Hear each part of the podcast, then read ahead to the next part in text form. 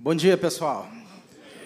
Que legal poder estar aqui com vocês. Ah, assim, eu, eu tenho muitas histórias para contar do pastor J.R. Vargas. Algumas são engraçadíssimas. Eu conto depois ali fora, se você quiser ouvir. ok? Ah, mas pastor J.R. foi. Ah, você imagina um, um adolescente com 15 anos se sentindo vocacionado pra, para o ministério. Ah, eu era muito novo, ah, assim, e, e, eu me lembro que as coisas eram ainda muito. O que, eu vou ser? Será que é isso mesmo que Deus tem para mim? Eu pensava naquela época, ah, você é um missionário. Ah, e até que Deus, de fato, confirmou no meu coração que Ele tinha ah, separado para mim esse, o ministério pastoral.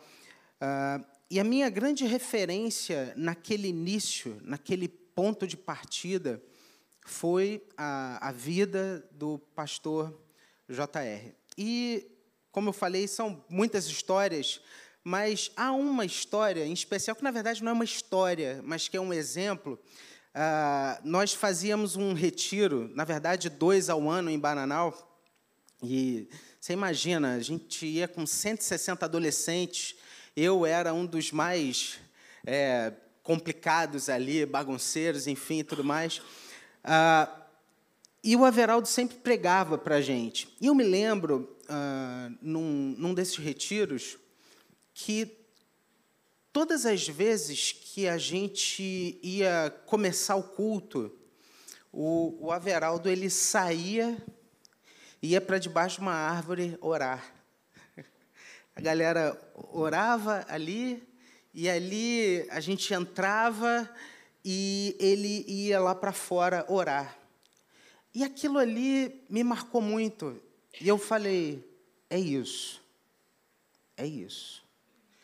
A pregação sem quebrantamento, pregação que não faz sentido ao coração do pastor, é técnica ah, e eu quero dizer hoje aqui que meu coração está tomado de alegria ah, pelo privilégio de poder ver aquilo que Deus tem realizado na sua vida, na sua família. Ah, mas também o tema da nossa mensagem hoje é Impactados pelo Verdadeiro Deus. E talvez lá atrás, aquilo que Deus começou a fazer na minha vida tenha sido startado ah, através do exemplo que eu sempre tive em você. Que Deus continue te abençoando, meu amigo querido. Quero te convidar a abrir sua Bíblia em João, capítulo 4. Vamos lá? Evangelho de João, capítulo de número 4. Um texto conhecido, mas é um texto daqueles curtinho que muitas vezes passa desapercebido aos nossos olhos. Ah, João, capítulo 4, versículo 46.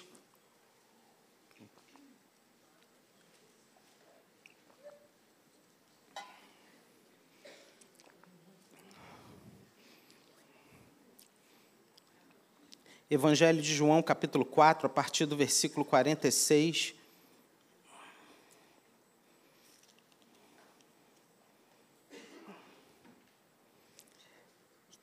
Que diz assim: Dirigiu-se de novo a Caná da Galileia, onde da água fizera vinho. Ora, havia um oficial do rei cujo filho estava doente em Cafarnaum. Tendo ouvido dizer que Jesus viera da Judéia para Galiléia, foi ter com ele e lhe rogou que descesse para curar seu filho, que estava à morte. Então Jesus lhe disse: Se porventura não virdes sinais e prodígios, de modo nenhum crereis. Rogou-lhe o oficial Senhor, desce antes que meu filho morra. Vai, disse Jesus, disse-lhe Jesus, teu filho vive. O homem creu na palavra de Jesus e partiu.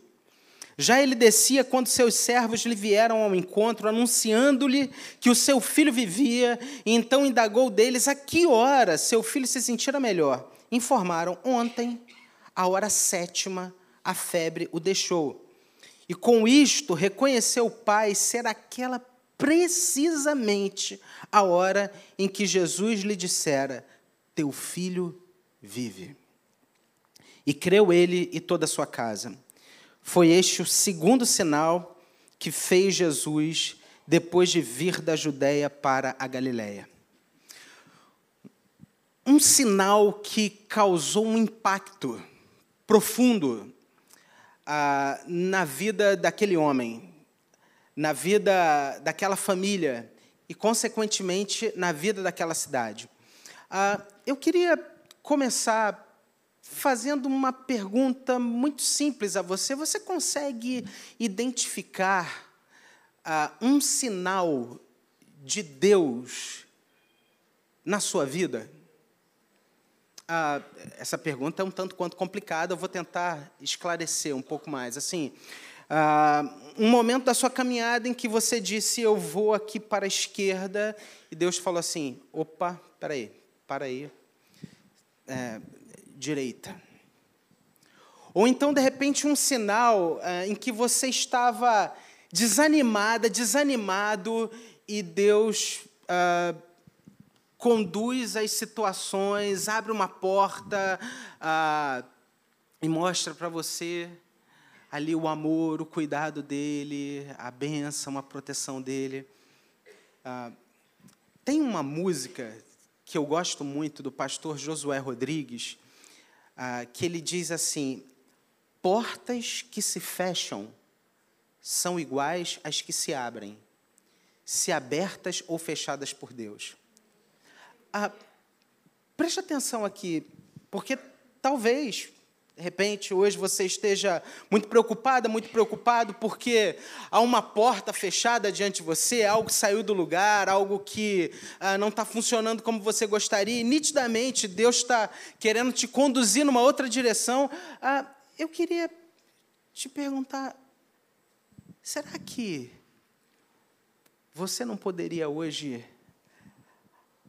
aceitar isso como um sinal de Deus e se render a Ele, dizendo assim: Ok, Senhor, é, eu não sei aonde isso vai me levar, eu não sei o que o Senhor quer fazer da minha vida, mas se o Senhor está fechando essa porta, eu me rendo, eu abaixo as minhas mãos e eu me submeto à Sua vontade.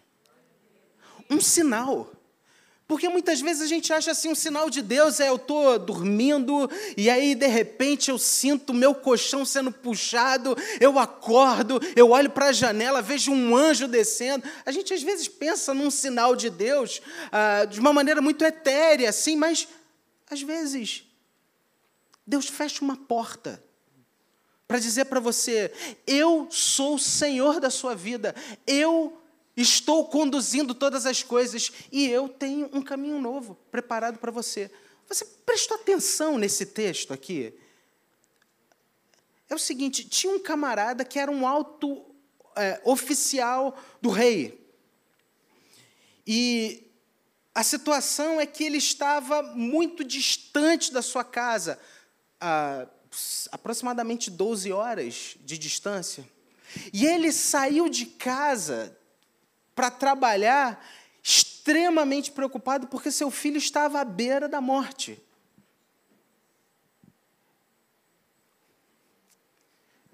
Que situação, que cenário, que contexto difícil, que problema. Ah, eu, outro dia minha esposa estava passando muito mal em casa, tossindo, tossindo, tossindo, tossindo, tossindo. E eu, eu fiz uma oração assim, né? Porque às vezes, quando acontece algo ruim com pessoas que a gente ama, isso mexe profundamente com a gente, não é? Ah, e, e eu fiz uma oração assim: pô, Senhor, tá bom já. Faz o seguinte, passa esse negócio para mim, então. É. E ali, na, nessa história, aqui nessa história, aquele homem tinha o seu filho à beira da morte. Olha que sinal. Olha que situação. Olha que porta que aparentemente estava sendo fechada. E ele vê Jesus passar. tendo ouvido, versículo 47, tendo ouvido dizer que Jesus viera da Judéia para a Galiléia, foi ter com ele e, desse, e, e rogou para que ele pudesse curar o seu filho. Ah, quando a gente pensa nesse impacto que Deus causa na nossa vida, a gente precisa entender, ah, em primeiro lugar, e essa é a primeira lição que eu quero compartilhar nessa manhã com você, é que acredite, Jesus, ele sempre usa o método e o processo correto para impactar pessoas que têm um duro coração. Ah, entenda, talvez você diga assim, não, mas ah, eu sou um, um, servo, uma serva, eu amo o Senhor Jesus, eu, eu estou na igreja, eu busco ao Senhor, mas acredite, existem áreas da nossa vida que são mais difíceis para nós. Existem áreas da nossa vida em que o nosso coração ele é muito cético, ele é muito duro, enrijecido. E é como se a gente tivesse muita dificuldade de abrir mão disso e colocar isso nas mãos de Jesus.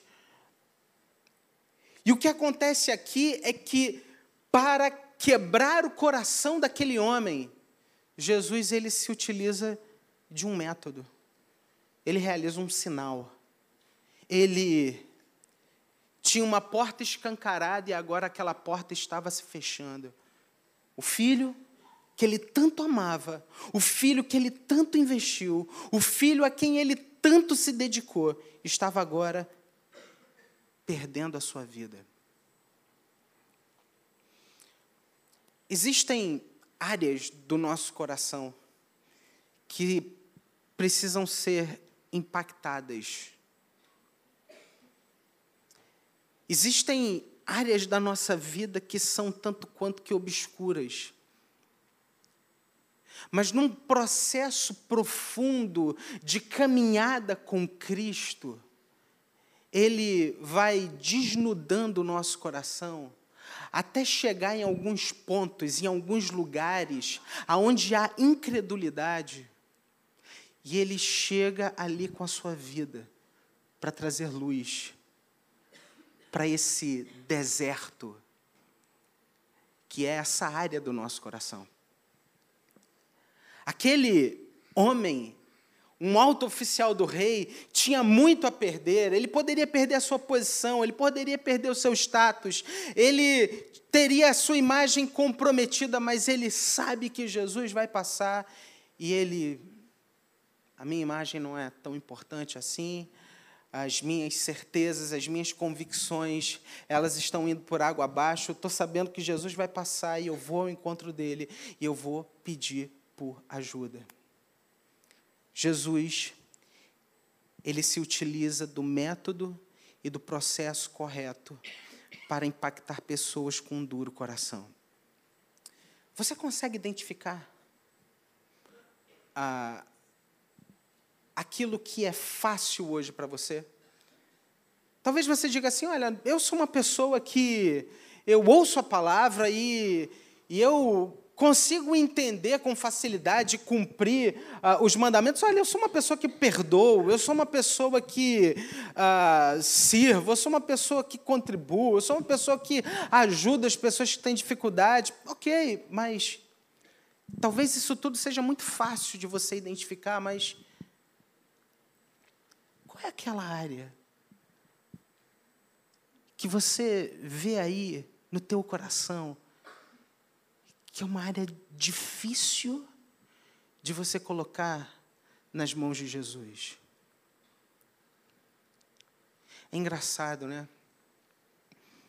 Porque às vezes o Senhor Jesus cria situações para que a gente abra essa porta do armário da nossa vida. O texto continua. A, e lá no versículo 49 acontece uma situação interessante aqui.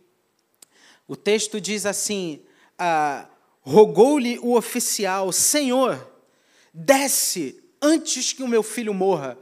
Ah, ele estava altamente preocupado porque a hora estava passando, o tempo estava passando, e ele sabia que a saúde do seu filho ia de mal a pior, e ele entende que Jesus precisa equacionar esse problema no tempo dele. Só que a segunda lição que a gente pode aprender aqui é que o tempo e as circunstâncias estarão sempre submissos ao agir de Deus. Tempo e circunstância. Ah, talvez você diga assim: olha, eu estou com um problema que precisava ser resolvido já há algum tempo e isso vem se postergando. O tempo está debaixo do cuidado do Senhor. Ah, Talvez você fale assim, poxa, mas as pessoas que estão envolvidas nisso, elas estão me apertando, me consumindo, me cercando. Ei, as circunstâncias estão submissos ao agir de Deus. Aquele homem não conseguia entender isso. E esse foi um segundo ponto que Jesus queria trabalhar, porque ele fala: meu filho está morrendo, você precisa ir agora.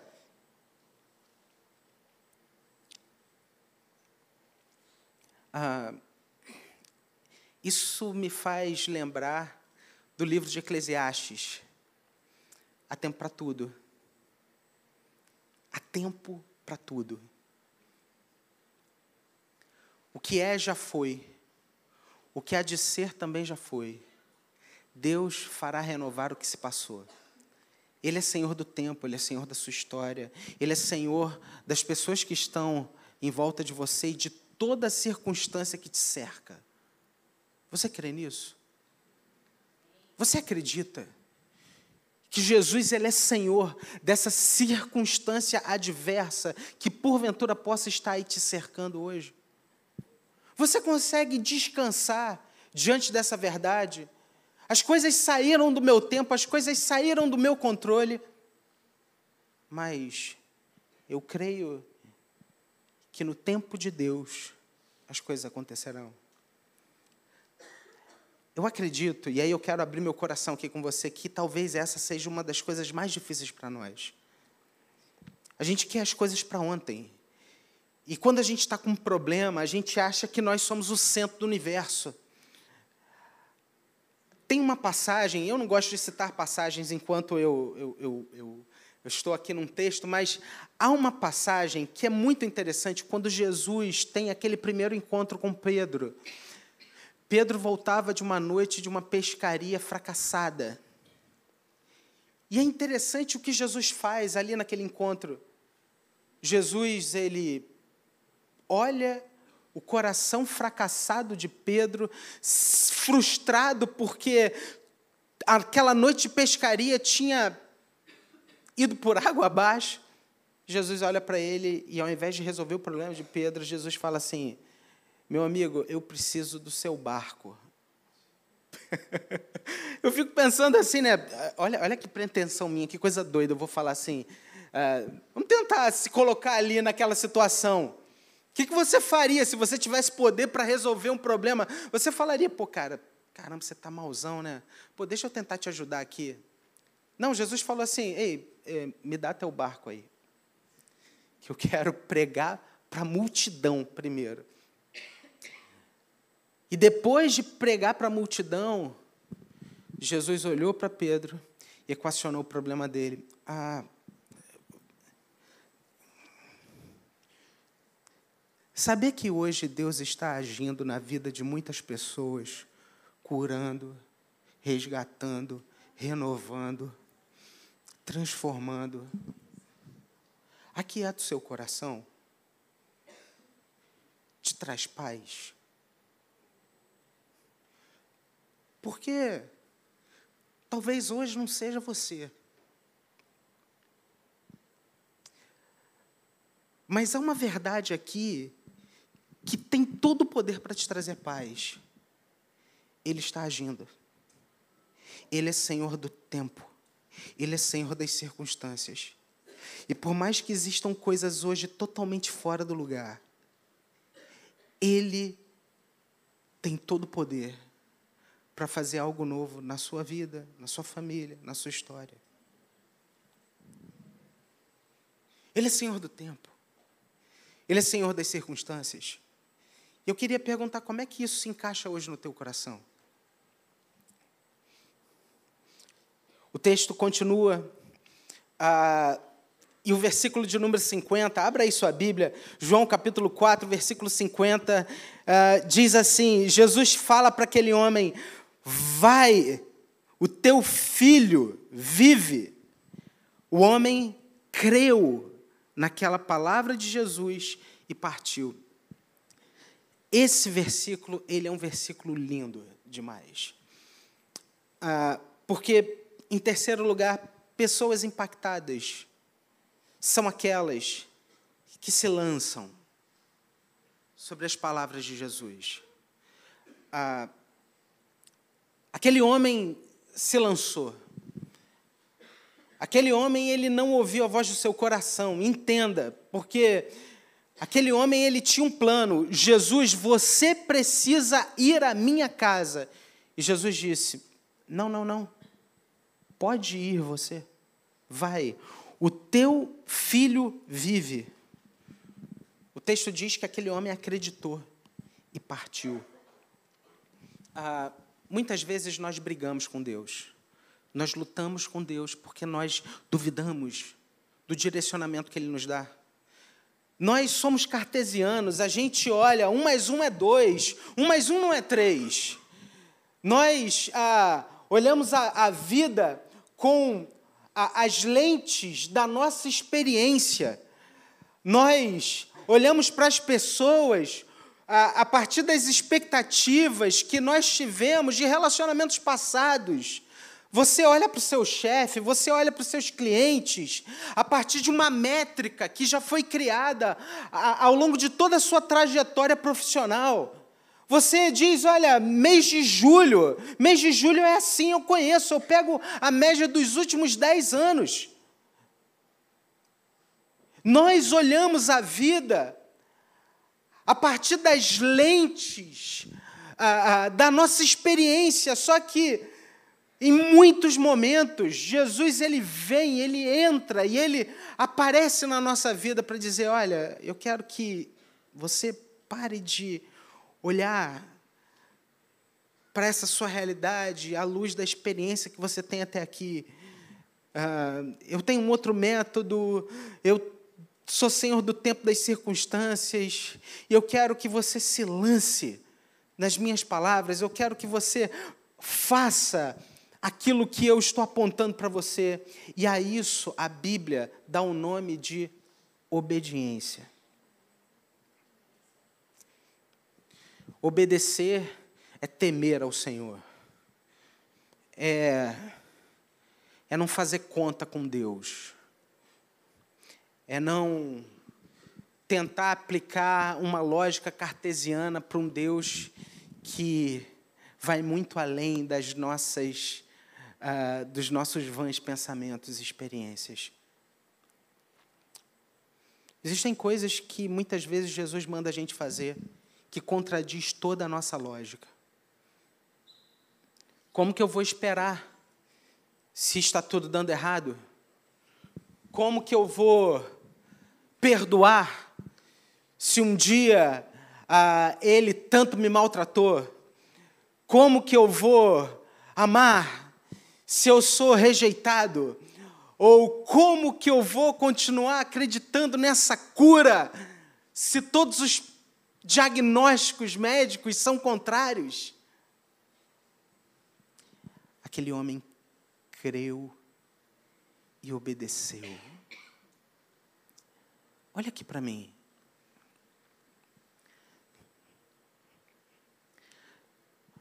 O que Jesus espera de você nessa manhã?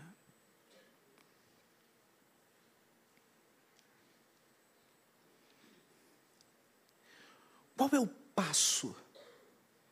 Qual é a atitude de fé que você precisa ter aqui no seu coração hoje? Ah, o que, que precisa ser resolvido hoje? E que, se você pudesse, você manteria guardado no armário e você levaria para o seu túmulo com você. Pessoas impactadas são aquelas que se lançam sobre as palavras de Jesus. O texto diz que aquele homem foi. Ele não discutiu. Ele não titubeou. Ele simplesmente foi.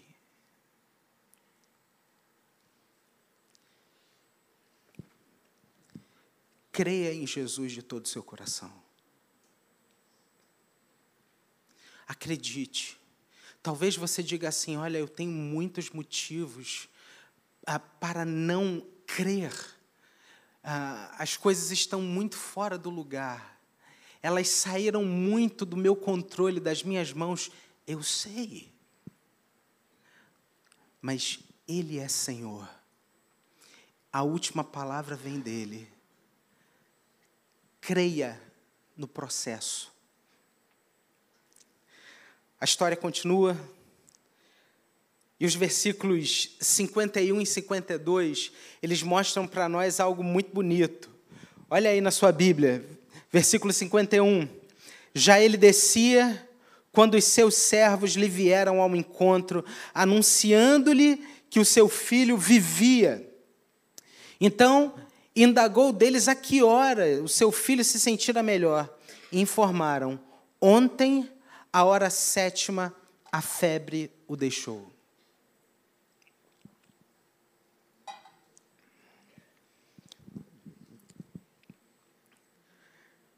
Sempre, olha aqui para mim, sempre, Jesus dará provas do amor que Ele tem por você. Ah, eu, eu preciso abrir um parênteses aqui para explicar algo que é fundamental para nós enquanto cristãos, enquanto ah, pessoas que nasceram de novo a partir dessa, a partir desse encontro real e verdadeiro com Jesus. Ah, nós nascemos com um, uma mola, um start aqui dentro do nosso coração, onde a gente cresce entendendo que a gente precisa fazer para ser. É, Emily Durkheim dizia assim: você é aquilo que você tem. Logo, se você não tem, sobra muito pouco para dizer quem você é. Ah, isso é, é uma expressão do coração humano. A gente precisa fazer, a gente precisa executar, a gente precisa ir à luta. E quando as coisas dão certo, nós somos reconhecidos. Essa é uma ótica que permeia, que passa aqui dentro do nosso coração. Só que, quando nós temos um encontro com Cristo, sabe o que, que acontece? Nós descobrimos, e a isso a Bíblia chama de um novo nascimento, nós descobrimos uma nova identidade. A nossa nova identidade, ela está oculta em Cristo. Como assim, pastor? Nossa nova identidade. Pensa comigo. Quem te criou? Quem te criou? Deus. Ah, Vamos lá, se você hoje saísse daqui e fosse comprar uma TV nova, ou comprar essa TV nova, um tablet novo, você ia receber um manual de instruções que foi feito por aquele proprietário.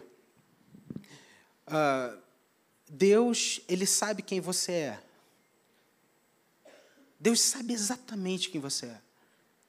E quando nós vamos até Jesus, nós entendemos a nossa nova identidade em Cristo quem somos, por que estamos aqui. E entendemos a verdade a nosso respeito. Sabe quem você é? Eu preciso dizer isso aqui para você. Você é filho de Deus, filha de Deus. Você é amado. Você foi aceita, acolhido. Você faz parte da família de Deus a, a sua justificação, ou seja, você se tornou uma pessoa boa, não por aquilo que você adquiriu ou pelas coisas que você fez, porque entenda, nada disso tem o poder de te salvar, de te fazer merecedor do amor de Deus, mas sim aquilo que Cristo na cruz fez por você. E quando você crê em Jesus, de todo o seu coração, você tem essa nova vida. Você se torna filho, amado, aceito, justificado. E você não precisa mais do tapinha nas costas, do reconhecimento, porque você agora sabe quem você é. E aí, vamos trazer esse lado do evangelho para o nosso cotidiano, para a nossa vida. Às vezes as coisas saem do lugar. Às vezes as coisas não acontecem como a gente gostaria. Só que entenda, isso não te define. O que te define foi o sangue de Cristo derramado na cruz por você, que te salva, que te restaura e que faz de você uma nova criatura. Em Cristo, você pode entender e reconhecer que você é amado. Jesus, ele deu provas reais do seu amor. E ao longo da nossa vida e do nosso cotidiano, das coisas que saem do lugar, ele sempre vem ao nosso encontro para dizer: Ei, eu estou aqui, eu estou com você. Lembre-se, você é filha. Lembre-se, eu te amo. Lembre-se, o meu Espírito Santo está no seu coração. Ei, você não é aquilo que as pessoas dizem que você é. Você é aquilo que eu diz, eu falo, digo que você é. Provas reais do seu amor. Para a gente terminar, naquela hora em que aquele homem chega em casa viu que o seu filho estava vivo e que ele tinha sido curado exatamente naquela hora em que Jesus tinha falado com ele, algo maravilhoso acontece. Os versículos, o versículo 53 diz assim: olha aí na sua Bíblia. Com isto reconheceu o pai ser aquela precisamente a hora em que Jesus lhe disse, lhe dissera: teu filho vive. E olha o que, que acontece aqui. Você consegue ler essa última frase comigo? Vamos lá? E creu. Vamos repetir de novo, pessoal? E creu.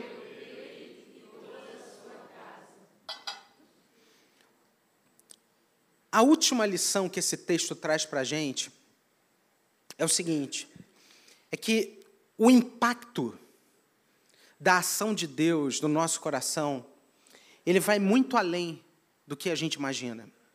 Você percebeu o que aconteceu aqui? Não somente aquele homem creu, mas toda a sua família.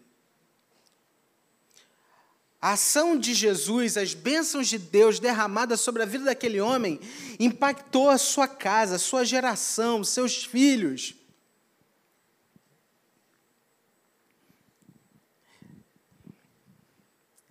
É por isso que a Bíblia diz que nem olhos viram, nem ouvidos ouviram, nem jamais penetrou em coração humano aquilo que Deus tem preparado para aqueles que o amam. Entenda, isso que está fora do lugar não te define. Talvez isso seja um sinal de Deus fechando uma porta para que você entenda quem é Jesus e se lance sobre as suas palavras. Entenda que Ele é Senhor, entenda que você é amado, que você é filho e que você faz parte da família de Deus.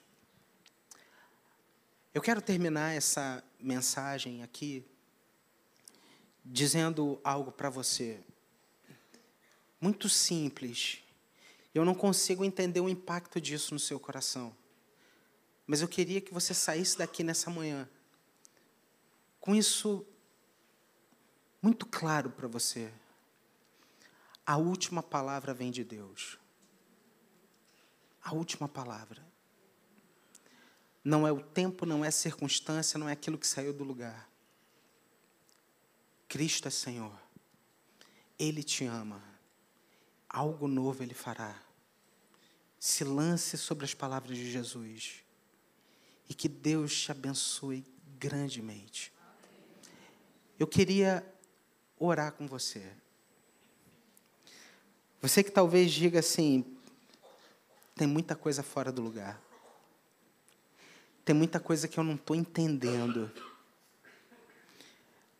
Ah, eu não sei o que fazer, nem para onde ir. Mas hoje, ao ouvir essa palavra, eu pude entender que a última palavra vem de Jesus, vem do Senhor. E eu quero, eu quero que Ele conduza essa área e toda a minha vida. Abaixe sua cabeça aí onde você está. Vamos ter um tempo nosso com Deus. Coloca aí para o Senhor, Senhor, eu não estou entendendo. Senhor, eu não sei aonde isso me levará. Mas eu pude entender aqui nessa manhã que a última palavra vem do Senhor. Senhor, eu me rendo. Senhor, nós estamos aqui nessa manhã, diante da tua palavra, que nos ensina, Pai, que o Senhor nos ama, que o Senhor cuida de nós, e que muitas vezes as coisas saem do lugar para que a gente entenda e conheça o profundo amor que o Senhor tem por nós.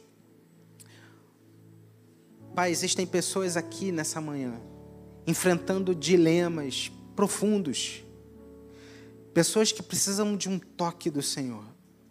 Pessoas que precisam da ação do Senhor em suas vidas.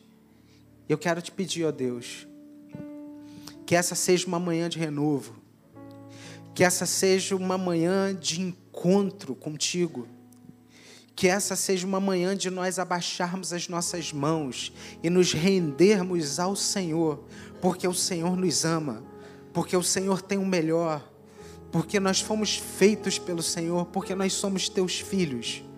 Ó Deus, obrigado, obrigado porque o Senhor se utiliza de circunstâncias, de situações, para nos fazer entender que Cristo é Senhor e que nós somos filhos amados do Senhor. Ó Deus, obrigado.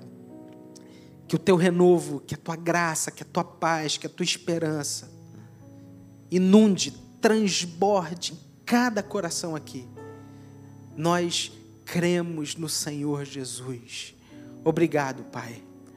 E de uma maneira muito especial, Senhor, ser com teu filho, teu servo, pastor J.R. Vargas que sempre diante dos momentos difíceis do seu ministério, ele se lembre que a última palavra vem do Senhor. Obrigado, Pai. Obrigado por essa igreja querida. Obrigado pelos irmãos que o Senhor nos deu. É a nossa oração que te fazemos em nome de Jesus. Amém e amém.